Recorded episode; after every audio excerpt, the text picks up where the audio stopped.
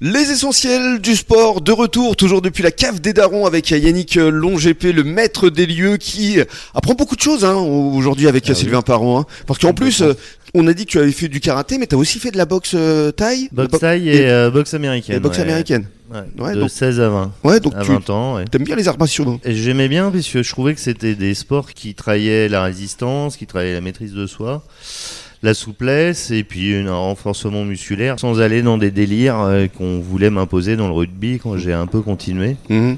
et euh, où j'avais pas le gabarit assez costaud pour continuer et je voulais pas faire de musculation et cherchais un sport euh, assez équilibré et où je générais un petit peu ma surcharge d'énergie. Ah bon, vous êtes comme ça, vous Tu surcharges d'énergie. Alors Sylvain, c'est vrai que le karaté, on va parler pratique maintenant, ce que ça apporte pour les jeunes, c'est vraiment déjà un vrai contrôle de soi. C'est absolument ça. On travaille en essayant de ne pas blesser l'autre. Mhm. Il y avait une image, une métaphore qui m'avait été au Marineland d'Antibes où euh, le gars était sur une perche, le poisson lui euh, vient lui prendre dans la bouche, euh, l'orque vient prendre le poisson dans la bouche et euh, le, le gars dit euh, c'est l'orque qui choisit s'il prend la tête ou le poisson. Euh, au karaté, on choisit si on choque ou si on ne choque pas. Mhm. Euh, il est plus difficile de contrôler que de lâcher un coup.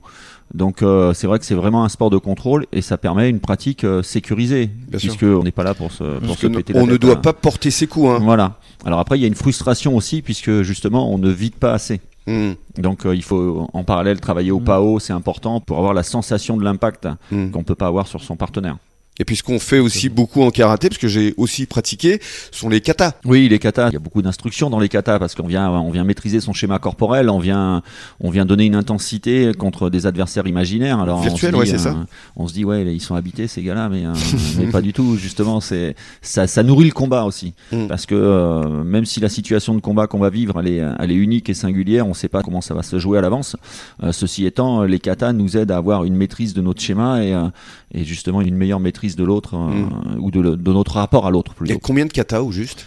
Euh, 27 je crois en Ah, château quand même. ça fait pas mal de gestes à, à apprendre Alors- et à assimiler. On les connaît tous, mais euh, on les travaille pas tous. Moi, j'ai j'ai retravaillé un kata euh, au club à Bordeaux euh, que j'avais pas travaillé depuis 15 ans, Mhm. donc j'étais un peu surpris, un petit peu, un petit peu mal à l'aise. Et alors, on revient justement à, à la pratique que vous enseignez dans le cadre euh, du club. Ça se passe quand au juste et, et on peut démarrer à partir de quel âge? Alors, on démarre à partir de 7 ans, et j'ai des gens qui sont à la retraite, et j'ai encore un ceinture noire qui vient d'arriver à 70 ans. Encore un, décidément. et alors, qu'est-ce que vous leur euh, enseignez au juste? Alors, ben, j'enseigne ben, les techniques de karaté, j'enseigne le contrôle, j'enseigne euh, les techniques de jambes, j'enseigne euh, une façon de percuter ou d'avoir une intention de percuter sans pour autant blesser, mais en, sachant qu'à tout moment on peut le lâcher si on le désire et si on en a besoin surtout. Mhm. Et aujourd'hui, il y a combien de gamins qui viennent à peu près? Alors les gamins, euh, j'ai euh, après le Covid, j'ai recentré un petit peu. J'avais trois cours. J'avais un cours vraiment enfant, les 7-10 ans, et, et après le Covid, j'avais pas assez d'élèves, donc j'ai centré euh, les, les petits et les, et les préados. Ouais. Et j'ai 37 euh, gamins sur le tatami, donc c'est Qui viennent d'un peu partout en plus. Ah, qui viennent d'Arcachon, Gujan, Le Tèche, euh, Et même plus loin. Et Alors, même de la région bordelaise. euh, plus loin, plus loin que ça, même des Pyrénées quand on parle des seniors ou des compétiteurs, parce qu'ils viennent chercher mon enseignement, ils ont, voilà, ils, ils viennent mettre en corrélation euh, leurs athlètes avec les miens, Mm. et euh, ouais, ça vient de, de- pas mal de- d'endroits, quoi, l'Espar Médoc, euh, Mérignac, Morsins.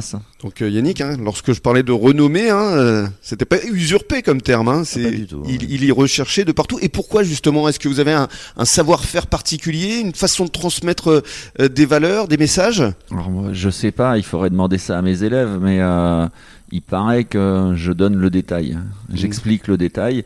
Euh, J'ai aussi une carrière sportive qui a parlé pour moi. Les gamins m'ont déjà vu en, en compétition, et forcément, ben, ça doit plaire puisqu'ils viennent. Donc euh, voilà.